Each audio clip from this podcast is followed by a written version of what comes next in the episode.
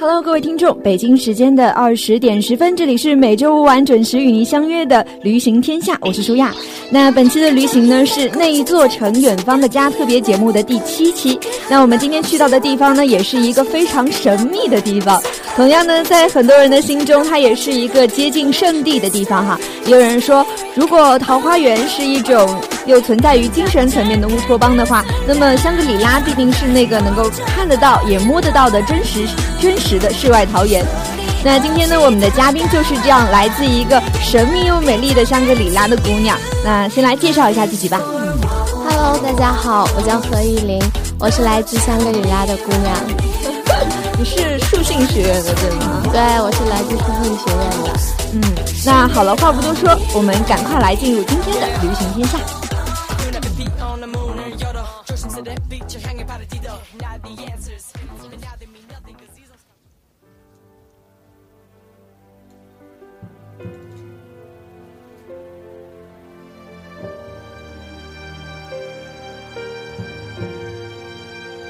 呃，那意林呢？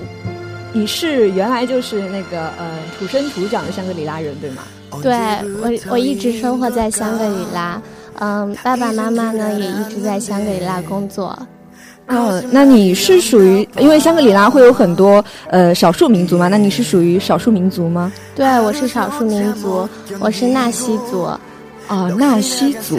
其实我是对纳西族，纳西族应该属于就是不算是几个。大的少数民族里面，对，嗯，那你是属于就是在那个地方，就在香格里拉的话，像你纳西族的话，在香格里拉整个的分布算多吗？嗯，呃，香格里拉呢，应该主主体是藏族，但是纳西族的分布也是很多的。哦，呃，那比方说，就是你像住在一个小区里面，然后那个小区大概就几家纳西族吗？这样？也不是了，就是，嗯。一呃，就是差不多占到三分之一这样吧。哦，还是挺多的啊。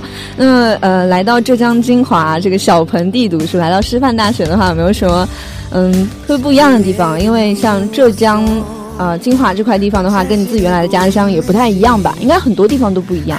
对。嗯，金华这个地方，我觉得，那我从香格里拉过来，那空气肯定是不如香格里拉好的。然后那个，嗯，我觉得这边的空气，呃，其他的除了空气以外的地方还可以，什么环境啊什么的都还可以。你你不觉得，嗯，像金华这小盆地特别冷吗？其实香格里拉，因为香格里拉是高原，香格里拉的温度是更低的。这样子的呢，我还以为会你可能会有点不适应，像金华的妖风这么吹啊吹，像今天这么好的天气，依旧还是很冷。嗯，对，嗯，但是可能香格里拉的冷的方式是不一样的那种，它是属于高原自身之冷。嗯，那这样子的话，冬天会不会比较难受？相比来说，我们经常会说南方的话是，嗯，就是魔法系的冷，然后你那边会不会也是这样，差不多？也不会啦，因为香格里拉，我觉得。嗯，有很多取暖的措施啊，什么的都挺好的。如果呃你每每进到一家的那个房屋里面，你会感到特别暖。哦，那依旧是，如果到那边的酒店也是这样吗？你们会有一个特殊的嗯取暖的东西吗？还是？呃，如果是普通人家的话，差不多都用呃火炉啊什么的，是特别暖和的。哦，这样子，还是。好羡慕啊！感觉我们呃这个南方地区真的是上不着天下不着地，对，顿时有一种非常难受的感觉。那像呃依林，你从小都是住在这样的一个景区里面啊，嗯，有就有没有像一种，因为有句话不是说旅游就是去到一个别人已经住过不太想住的一个地方去，你有没有这样的感觉？这肯定是不会有的。就像你说的，香格里拉是一个像。嗯，桃花源一样的地方，嗯，它不仅风景优美，然后，嗯，人也是特别，嗯，特别热情大方的那种，然后不管是，嗯，环境啊，还是，呃，文化，都是特别特别好的，文化底蕴也很深。然后是因为是，嗯，是一个藏传佛教的圣地，所以，嗯，我觉得那里的人比较朴实善良吧。我们这边不朴实善良吗？不是这个意思，就是更嗯，就更加纯真一点，就是那种。那其实呢，就是香格里拉很在很多人的心中是像一个圣地一样东西。我们刚刚也有提到过，说，呃，那么就是你觉得它为什么会给人一个这样的感觉？其实，在我的心中也觉得，哎，香格里拉一听，因为这个名字听起来也很美。首先应该是它的呃地理位置吧，嗯，它是在那个青藏高原附近，也是那个横断山脉附近，所以可能嗯，首先就有很多不一样的地貌，嗯，然后就嗯就造成一种那种神秘呃神秘莫测的感觉，对，感觉好像就是在一个小的就自自成一个桃源的那种感觉的地方，嗯，然后嗯。关于香格里拉的地形呢，就嗯有一个最著名的就是那个三江地流。嗯，对，我们高中的时候经常会有背到。对，这个世界遗产。澜沧江、金沙江、金沙江、怒江，对。它是三条江就不交汇，就是并流的那种。嗯。你们应该是三个江的上游这个部分吗？还是已经到下游？啊，也算上中游。中游那应该就是水质应该也是非常好的。嗯，对，水质是很好的。然后，嗯，还有那个白水台也是很有名的，它是嗯嗯碳酸钙溶解在泉水里，然后就是嗯流淌在比较平坦的地方就可以沉积成那个台面。台面是是月牙形的白色台面，是一层一层阶梯状的。哦，像呃像田野一样的，就像梯田一样的那种感觉哦。嗯，但是它的那个特质是白色的，纯白的。的，那不是很好看吗？会。特别美。然后它也会被称作什么仙人鱼田啊，因为呃那种白色特别呃有种呃梦幻的仙境的感觉。哦，因为它是白色，就是它的底色是白色，所以远看起来就像是。牛奶倒过那种感觉是吗？哦，那平常的话也会有很多游客到那边去看的。对，还有很多那种宗教活动啊什么的都会在那里举行。嗯，那刚刚有讲到是三个江大概中游的地方，嗯，讲到江的话应该会有山，听说那边会有很多雪山。对，雪山是很多的。雪山应该也是当地的一种特殊的美景，对吧？对，嗯，呃，雪山呢有嗯。巴雪山、梅里雪山，还有石涛雪山等那种大小不同的雪山。然后有名的就是梅里雪山，因为嗯，梅里雪山是那个藏传佛教里的八大神山之一，它是排名第二的雪山，所以也是一座神山。排名第一的是嗯，那个呃西藏的。呃，no，我们还是讲第二吧，既然想不起来了。嗯，好，是怎么样的？嗯，它它是呃，就是会有很多呃信信徒来转山，然后来朝拜，嗯，那种祈祷。嗯，然后关于雪山呢，还有一个就是非常有趣的故事，是吗？非常有趣的故事。就是说，龙王有三个女儿，嗯，一个是非常温柔大方的金沙江，嗯，一个是嗯脾气暴躁的怒江，还有个特别活泼的澜沧江。嗯，龙王呢要把她许配给三个雪山，嗯，就是嫁给他们，但是三个姑娘不愿意，然后就决定连夜出逃。嗯，然后那天晚上。嗯，就那个被龙王发现他们逃走以后，就让那三个雪山去，嗯，拦截他们。嗯，然后，嗯，那个哈巴雪山和玉龙雪山是两兄弟，然后他们就，呃，他们在拦拦截的时候，哈巴雪山不小心就睡着了。然后金沙江就从他们中间偷偷的溜走，然后玉龙雪山醒来就特别气愤，然后那个就把呃他弟弟的头给砍掉了，所以那个哈巴雪山是没有尖顶的，哦，然后金沙江就是从哈巴雪山和玉龙雪山中间流过的。这个应该就是你们当地的那些居民自己有去想的这样子。祖传的这样的一个，嗯，祖传的一个有趣的那种传说。嗯，我感觉好像，嗯，像少数民族啊比较多的一些地区，然后像这种嗯传说也会比较多，而且都一个个都特别特别的有趣。对，嗯，感觉像香格里拉那边的居民应该也都是非常具有诗意的。嗯，那作为呃香格里拉人呢，你觉得？比方说，像我们这样子大学生啊，嗯，这样岁数的，去到香格里拉的话，你会比较推荐说去哪个地方？那些著名的景点都肯定是不用说的了。如果你不去景点的话呢，你也可以就是即使在大草原上看着那。飘动的经幡，然后，嗯，在那个草地上，呃，吃一顿烧烤，因为比较有趣的嘛，就可以在草地上看着小花，看着，呃，河流，然后自己动手烧，呃，烧一点烧烤，然后拍点照片啊。因为那个，呃，在草地上的话，春天是有很多的那种，呃，彩色的小野花，成片的，嗯。那个到了夏天的话，呃，杜鹃花开了，满山遍野都是呃粉粉嫩嫩的，还有呃它的香味，香味四溢。哦，然后到了秋天的话，狼毒变成火红的颜色。狼毒它是一种。哦，狼毒花。嗯，我之前的时候是有一个电视剧名字叫《狼毒花》。嗯，它是呃那个到了秋天以后，它就会变成红色。整片山野都是红色的，火红的，火红火红的。对，嗯，到了冬天的话，去草地上看一看雪景，还是挺有意思的。偶尔有一两只，嗯，不知道什么名字的鸟啊什么的，都会，嗯，都会驻足在那边。嗯，听起来的话，真的感觉非常的诗意，然后又会觉得说。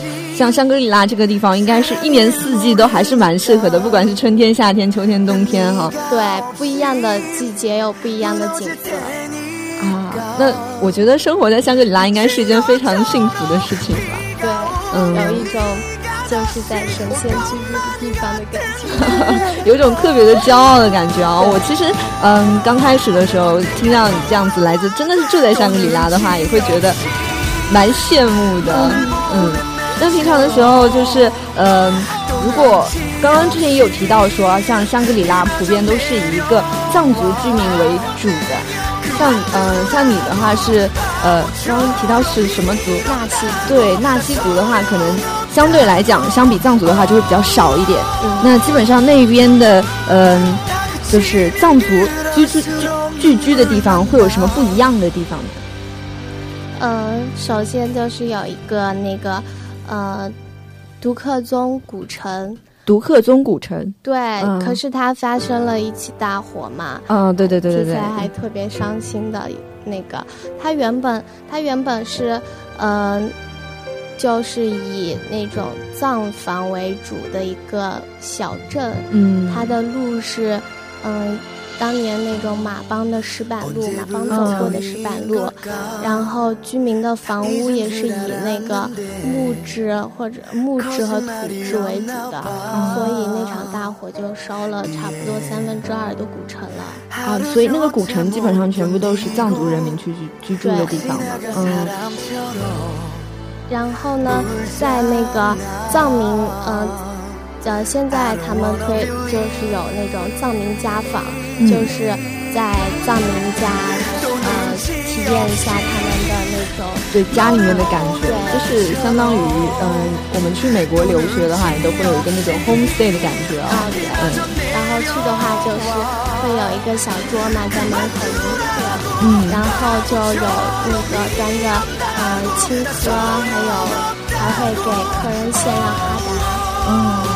然后，嗯，进去以后，它那个藏房本来是，嗯，一楼是养牲畜的，二楼是住人的，然后他们的客厅是特别大的，哦，然后就中间是有一根特别粗的柱子，中间为什么会有一个特别粗的柱子啊？可能本来是那个支撑房啊，然后可呃以前可能他们也会以这个。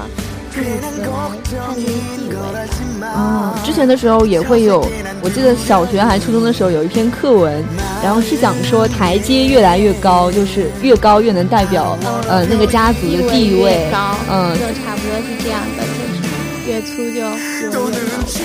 感觉也是很有趣啊。那还有什么特别的地方？嗯，特别的话就是还有一个，嗯，葬房里都会有一个神龛，它是用木雕制成的，雕工特别精细，嗯，差不多都是嗯一面墙那么大，整面墙，对，整面墙都是，他们是用来摆放一些祭祀用的那种东西啊，什么的，供奉一点神物啊。啊，相比来说啊，像藏族这个民族的话，应该就会像。嗯，信仰方面就会特别的庄重。对，嗯，嗯，你嗯做，呃，你的话呢，会平常的时候，呃，会有这样子，比方说像祭拜啊这些活动，会经常参加吗？我的话倒不会经啊，就因为没有这种习惯嘛。这样子吗？因为我觉得应该是少数民族啊，然后平常应该也有自己民族去信奉的一个神吧。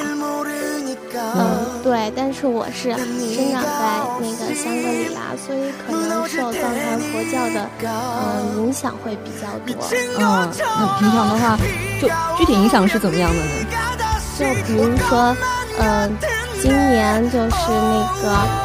就刚才提到的梅里雪山，嗯，是它的生辰，就是每一个神山是有它它的属相的，嗯，今年是属羊，然后正好是他的生日，然后刚好碰到嗯高考毕高考结束，然后我和几个同学就啊去那个转山去给他庆生，啊，听说转山是一件非常辛苦的工作，对，你要嗯因为是。车是不同的，你要你要徒步啊爬山，大概花了你多长时间？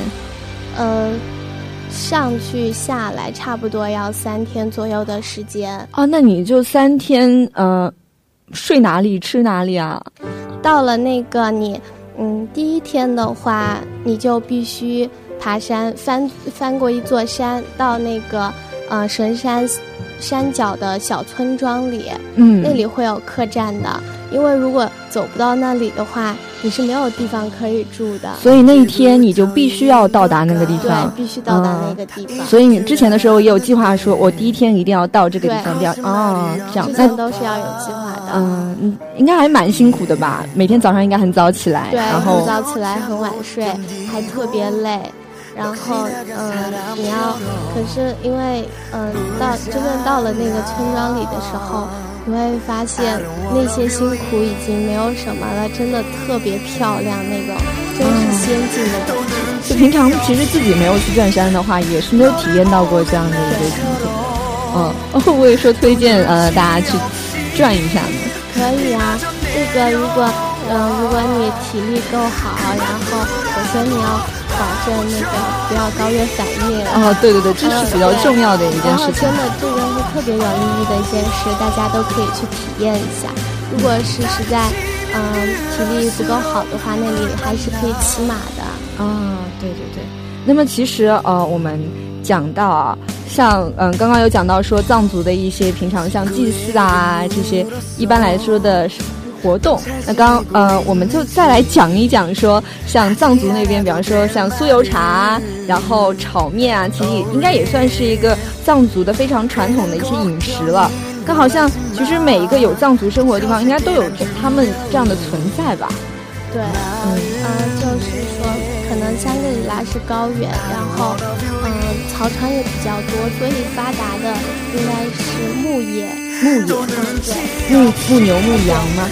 嗯，然后那个，嗯，就是食物呢就要防寒，可能会以，呃，牦牛肉啊这种肉食为主，嗯，然后还有他们会会打酥油茶，然后那个蔬菜的话就是，嗯，他们就没有小麦，是吃的是青稞，青稞面，然后那个，嗯，是呃就是平常就吃一点那个青稞面啊。啊，牦牛肉啊，酥油茶之类的。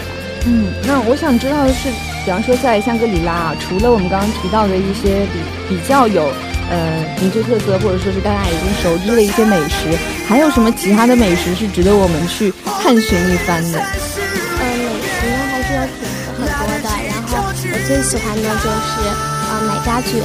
奶渣卷。对，奶渣，你知道什么是奶茶？我有看过那个《舌尖上的中国》，然后他们就好像把奶放到一个嗯锅里面，然后不断的去搅拌，搅拌之后。然后有剩下什么东西，然后再捞出来，还有剩下一个东西，把它放在一个呃类似于像手手掌差不多大的小盒子里面，反复压，然后再拉起来，然后反正很神奇，我一直很想去吃。那个是呃，它是把那个把牛奶放在一个呃桶里，是不断的搅拌，嗯，搅拌了以后就嗯，反正先是几百次的搅拌以后，那个牛奶会分层。上面薄薄的油层就是他们嗯捞出来，然后放在口袋里凝固以后就是酥油，然后就打酥油茶，然后剩下的那个奶奶水呢，他们就先煮沸，然后嗯等它凉了以后就放在一个嗯就是竹制的一个嗯就像立就是嗯不是小盒子是有点漏斗的感觉，然后就。把那个嗯水给嗯漏出来，然后剩下的渣就是剩下的渣，它是就是酸奶奶渣，就是奶渣。对，然后奶渣是嗯有种酸酸的感觉，就是嗯味道是酸酸的，就是跟酸奶差不多的感觉。嗯，对，然后它是就是帮助消化的。哦，那应该也算是一种非常健康的食物吧？对，它的做法有很多。然后最，嗯，它呢可以就是，嗯，撒点白糖就这样，嗯，生吃。啊，还有一些就可以炒着吃，也可以炒着吃，嗯，也可以和酥油一起煎着吃。然后，然后还可以，嗯，就煮了，嗯，就是炒了以后，把那个，嗯，呃，就把鸡蛋煎的薄薄的，就是蛋饼，然后把把鲜奶裹在里面，奶渣裹在里面，撒撒点糖，特别美味，甜甜的。感觉你终于感觉你为什么会这么喜欢说奶渣这个东西了？是奶渣酥，奶渣。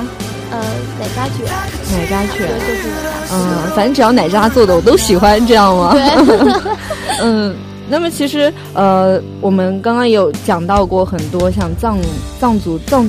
藏族的很多美食啊，那藏藏传佛教也是在香格里拉里面有着非常重要的地位，是不是？对，嗯，有很多呃，就是会有很多朝拜的人啊什么的，就嗯，在那个香格里拉是有一座，呃，是有一座寺庙叫嘎丹松赞林寺。哦，那个地方就应该也算是一个风景名胜，或者说是大家都会常去的一个地方。它是一个景区，同时也是一座寺庙。嗯，在里面呃朝拜的人特别多。它嗯，因为它那个外观也特别好看，有叫那个小布达拉宫。哦，因为布达拉宫就我之前有一去过，感觉非常非常的宏伟，就比那个就那小一点，但是应该也是很了不起的，看起来。对，那个是云南藏传佛教最大的。然后，呃，就会有很多朝拜的人，会有很多，呃，呃，老一点的老奶奶啊什么的会在里面念经，呃，就是朝拜祈福。嗯，感觉啊，应该藏传佛教对你的影响也还是蛮深的。对，嗯，因为藏传佛教在，嗯，就是香格里拉的，差香格里拉就是一个藏传佛教的圣地。嗯。所以说，呃，基本上对你整个家族的影响也都还蛮深的。对，嗯，到那边去的话，应该也建议大家去体验一下这个藏传佛教整个的氛围，然后去一下佛庙，最好去转一下经之类的，祈祷一下。嗯，那在最后呢，依林有没有什么一些小的建议或者是小的贴士，可以来给我们一些听众朋友们分享一下吗？比方说到香格里拉，然后嗯，其他一些什么？我也讲，嗯，玩的话可以去几个景点，就是嗯，普达措国家公园，嗯，嗯，它的景色是非常优美。普达措国家公园也是在香格里拉里面，对，在香格里拉里面。嗯，它呢就是属于一个很大的景区，你可以坐大巴进去，然后到嗯，每到一个呃，它是由那个蜀都湖和那个大排海组成的，嗯，啊，然后到呃到每到一个湖的话会有栈道。然后司机会让你下车，自己下车走一圈，让你感受一下那种，嗯，新鲜的空气，那种仙境的感觉。然后偶尔呢，还会有一两只小松鼠跳到栈道上，特别开心。然后关于。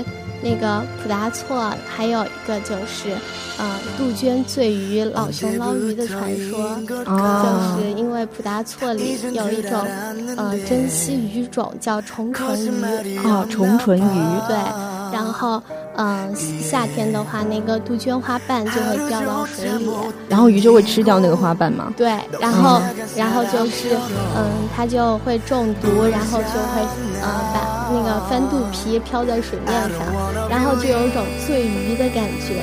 但是那这样子鱼是能吃的吗？然后可是老熊下来是不知道的，然后他就晚上就会下来捞鱼吃。然后把鱼吃掉之后会有什么后果吗？应该会没有吧。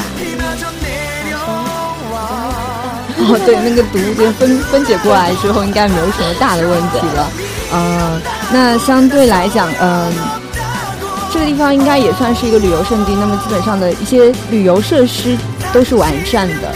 对，嗯，平常的话，嗯，旅游的话，我们现在基本上都是新人类了嘛。平常旅游的话，应应该都会拿着手机啊，然后像呃一些团购的产品，我们也都会去嗯尝试一下。那么像这个城市的话，会不会像这种事应该蛮普及的吧？就是嗯，出门去吃个饭，然后我在。某团上面看一看有没有什么团购的这样子。嗯，可是这个对于那种著名的大景点来说，啊，对我只是想问一下，就是哎，平常生活的话哈，如果你是在城区的话，那这样子哈，应该还是蛮方便的。对，嗯。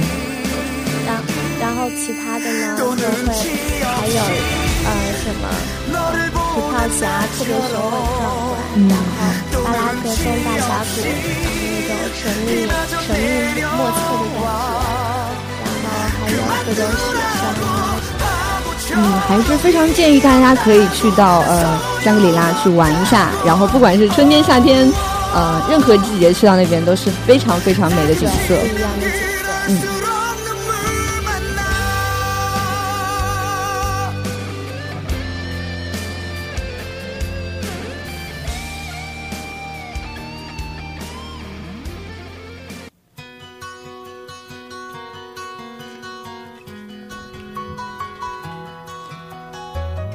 在上一期的节目当中呢，我们为大家介绍了著名的湘西凤凰古城。不过呢，对于凤古老的凤凰来说啊，近两年也是多灾多难啊。二零一三年的四月十九号呢，凤凰古城内的一处商业楼失火；而二零一四年的七月十五号呢，古城又遭遇了暴风雨的袭击啊。临江两岸的客栈和商铺呢，低层也是被淹，几处知名的古桥也是受到了损毁。两次灾难呢，把凤凰古城也是推上了风口浪尖，至今也有很多的驴友对此还是。心有余悸啊！但是庆幸的比嗯庆幸的是呢，虽然是遭到了诸多的打击，但是凤凰古城在社会各界的帮助和关注下呢，也是最大限度的恢复了原来的样子，早已经照常开放了。所以呢，请驴友朋友们不用担心。不过，这只浴火重生的凤凰在最近也又遭到了游客们的吐槽，嗯，或者因门票价格等原因呢，也是成为了游客评选的最坑爹景区。不过，各位驴友们不要因为这样的一个头衔就望而却步啊！我们为大家呢去查掉查到了凤凰古城的最佳使用的信息，呃，门票信息呢就是凤凰古城的风景名胜区，就是呃凤凰古城有九景嘛，然后再加上南华山神峰的文化景区，大概是一百四十八块钱一个人。山江苗族博物馆，也就是苗人的古景点，大概是一百块钱一个人。然后每次，飞云谷的景点呢是沟阳苗寨，也是一百块钱每人每次。南方的长城景区是四十五元，祁梁洞景区呢是六十元。所以呢，呃，其实作为学生的话，平常的时候带上学生证总是没有错的。所以呢，呃，如果听友们带上学生证，或者说是加上一些旅游的 APP 呢，也可以会有很多的优惠。所以呢，今天的信息也就是摆在这里啦，坑爹与不坑爹还是你说了算。同样呢，如果你对本期的节目有什么另外想跟大家分享的小意见或者是小建议，都可以通过我们的微信平台 s d d t 二二四四 s d d t 二二四四来跟我们一起分享。也许下一个嘉宾就是你。同时呢，非常感谢依林能跟我们分享他的家乡香格里拉。啊，依林先跟我们听众朋友们说声再见吧。观众朋友们，大家再见。嗯，那那一座城远方的家，我在香格里拉等你。各位听众，下周五同一时间，请继续锁定《旅行天下》，我们和你不见不散。